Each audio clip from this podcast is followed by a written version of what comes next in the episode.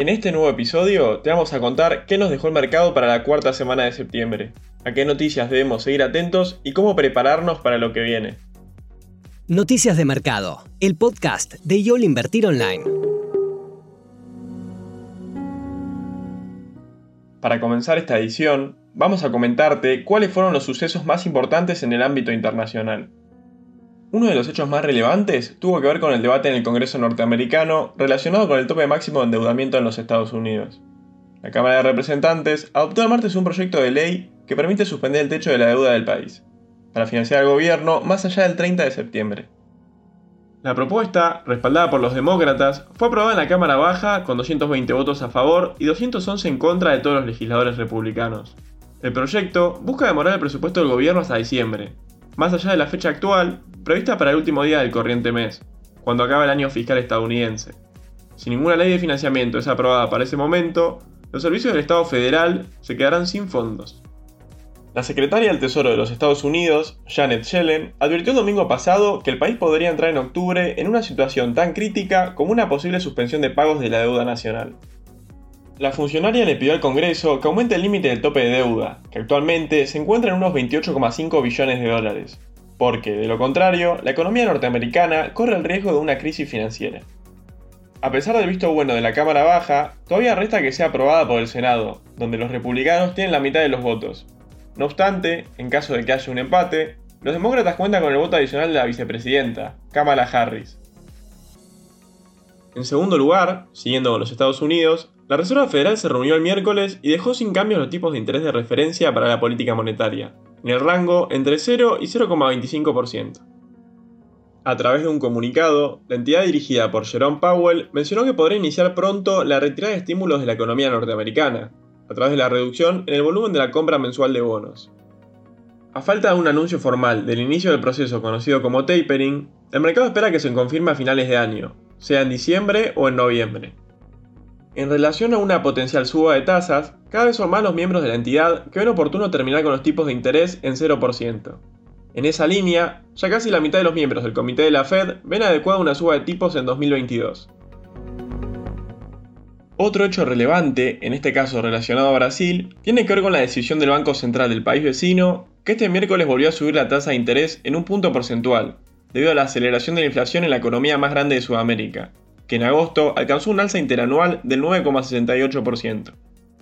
En línea con las expectativas del mercado, la autoridad monetaria decidió incrementar los tipos de interés de referencia a 6,25%. Es importante destacar que Brasil comenzó a subir las tasas en marzo, dejando atrás el mínimo histórico de 2% en el que se ubicaba la Selic desde agosto de 2020. De esta manera, se trató de la quinta reunión consecutiva de la entidad que desemboca en un incremento de tasas. En agosto también había crecido un punto porcentual.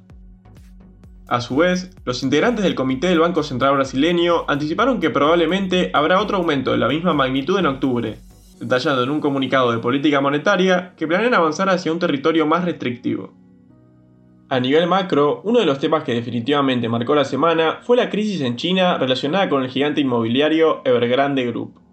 En la sesión de este viernes, el grupo se desplomó un 11,6% en la bolsa de Hong Kong luego de que haya vencido el plazo que tenía para pagar los intereses de sus bonos de tenedores extranjeros. Según informó el Wall Street Journal, en la jornada del jueves, las autoridades chinas le han advertido a los gobiernos locales que se preparen para una eventual quiebra de la empresa. Para saber más sobre este tema, recomendamos que escuchen el episodio anterior, donde se analiza en detalle la situación de la compañía y qué chances hay realmente de que pueda provocar una crisis financiera a nivel global.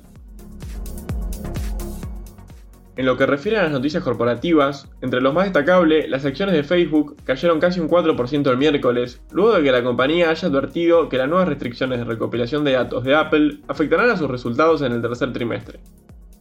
La caída en las acciones refleja la preocupación de los inversionistas de que Facebook ya está experimentando caídas en su negocio de publicidad digital después de que Apple implementara una actualización de software en los iPhones para limitar la publicidad dirigida. Las nuevas reglas de Apple requieren que los usuarios de la aplicación autoricen explícitamente que se monitoree su actividad en Internet. Las grandes marcas y las pequeñas empresas a menudo usan la actividad de los usuarios como una forma de llegar a los grupos específicos de posibles clientes. Por su parte, la empresa dirigida por Mark Zuckerberg comentó en una publicación que los cambios recientes que realizó Apple tendrán un mayor impacto en el tercer trimestre en comparación con el segundo. En la jornada del jueves, Twitter anunció que permitirá a sus usuarios enviar y recibir propinas utilizando Bitcoin. Según explicaron los directivos de la compañía, el objetivo de esta nueva función es dar un impulso a los usuarios de la red social y ayudarlos a ganar dinero con sus publicaciones. El director ejecutivo de Twitter, Jack Dorsey, es uno de los principales impulsores del Bitcoin y suele manifestarse a favor de las criptomonedas, promoviéndolas entre sus seguidores. Frente a la noticia, los títulos de la red social se apreciaron más de un 3,8% en la bolsa de Nueva York. En tercer lugar en esta sección hablaremos de Nike, que presentó sus resultados trimestrales este jueves y no logró superar las expectativas de los analistas, provocando que sus acciones se desplomen más de un 6%. La compañía informó una facturación de unos 12.250 millones de dólares, cifra que se ubicó por debajo de las estimaciones de los analistas, que habían calculado unos 12.460. Por otra parte, la empresa estadounidense reportó un beneficio por acción de un dólar con 16 centavos, siendo superior a las previsiones del consenso, que esperaba un dólar con 12 centavos. Desde Nike explicaron que esto respondió a una demanda más débil de lo esperado. Además, la firma también reportó problemas en la cadena de suministro en Vietnam, donde se elabora aproximadamente la mitad de todo el calzado de la compañía. Según comentó la empresa en el balance, se prevé que los cierres en el país asiático duren al menos hasta finales de septiembre. Ya terminando la sección internacional, los principales índices bursátiles norteamericanos lograron terminar la semana de manera positiva luego de la caída generalizada en las dos primeras ruedas, ante la posible quiebra del gigante inmobiliario chino Evergrande. En este contexto, tanto el SP500 como el Dow Jones apuntaron subas superiores al 0,5%, mientras que el Nasdaq se mantuvo casi en el mismo nivel que el último viernes. Si ponemos foco en los sectores, por segunda semana consecutiva la mejor actuación estuvo en el energético, volviendo a marcar una suba mayor al 3%. Se destacó también el financiero, marcando un 1,7%, mientras que el tecnológico, el industrial y el del consumo discrecional apuntaron subas inferiores al 1%. En contrapartida, los peores rendimientos de la semana fueron en el sector inmobiliario y el de servicios públicos, cayendo un 2% y un 1,9% respectivamente. Pasando a la sección de macroeconomía de Argentina, esta semana el gobierno concretó el pago del primer vencimiento con el Fondo Monetario Internacional por unos 1.885 millones de dólares. El mismo fue en concepto del primer pago de capital del préstamo Standby por 44.000 millones de dólares que acordó la Argentina con el organismo multilateral de crédito en 2018. Para el pago se utilizaron parte de los derechos especiales de giro distribuidos por el organismo a los distintos países miembros a fines de agosto, cuando la Argentina recibió el equivalente a 4.334 millones de dólares. A su vez, el pago se vio reflejado en una caída importante de las reservas internacionales del Banco Central, que actualmente se ubican en 43.135 millones de dólares. Siguiendo con las noticias de Argentina, el INDEC publicó el martes que el Producto Bruto Interno tuvo un incremento del 17,9% en el segundo trimestre del año en comparación con el mismo periodo de 2020. No obstante, el indicador registró una caída del 1,4% contra los primeros tres meses del 2021. Entre otros indicadores difundidos por el organismo estadístico esta semana, también reveló que el superávit comercial de agosto fue de unos 2.339 millones de dólares, dato que superó con creces las expectativas del mercado, que estimaba unos 1.200. A su vez, la cifra fue un 62% más elevada que el resultado registrado en el mismo periodo del año anterior. En lo que va del 2021, el superávit comercial totaliza unos 10.649 millones de dólares. En lo que refiere a la renta variable local, vamos a comentar cómo fue el desempeño del Merval y las empresas que más se movieron a lo largo de esta semana. Luego de cuatro semanas consecutivas en terreno positivo, el índice de Buenos Aires finalizó tanto la jornada de hoy como la semana en rojo. Si lo comparamos con el viernes pasado, el mismo apuntó una caída superior al 5%. Si analizamos las acciones del panel líder, vemos que casi la totalidad de las mismas terminaron en terreno negativo respecto al viernes pasado. Se destacó Cresud, con una suba del 1%, mientras que Mirgor y Telecom reflejaron tímidas subas del 0,6 y 0,5% respectivamente. La contracara recae en Holcim, hundiéndose casi un 13%, el Banco Macro haciendo lo propio, perdiendo casi un 12%, y Cablevisión Holding, marcando una caída superior al 10%.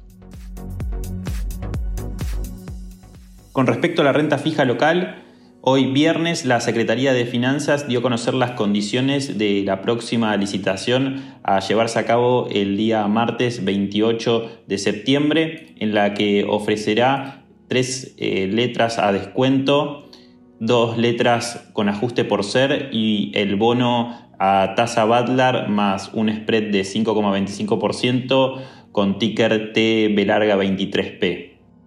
Enfrenta vencimientos por 185 mil millones eh, de pesos aproximadamente para el 30 de septiembre y eh, hasta la fecha lleva un, un, ratio de financiamiento del 116%, lo que equivale al 42% de los vencimientos totales del mes de septiembre. Con respecto a las variaciones semanales de los bonos, aquellos en dólares en especie D tuvieron una semana con caídas generalizadas que fueron desde el 2 al 6% aproximadamente, y esto posiblemente se debió a la política más laxa que prevé el gobierno para tratar de revertir las elecciones generales a llevarse a cabo en el mes de noviembre, eh, producto de los deterioros que pueden generar en el corto plazo y los desequilibrios monetarios y cambiarios que eh, preocupan al mercado. En tanto, los bonos eh, en pesos con ajuste por ser eh, tuvieron una recuperación con subas generalizadas, en donde se destacaron principalmente los bonos TC23, TX26 y PARP con subas por encima del 2%. Por último, los bonos Dollar Link operaron mixtos sin grandes variaciones.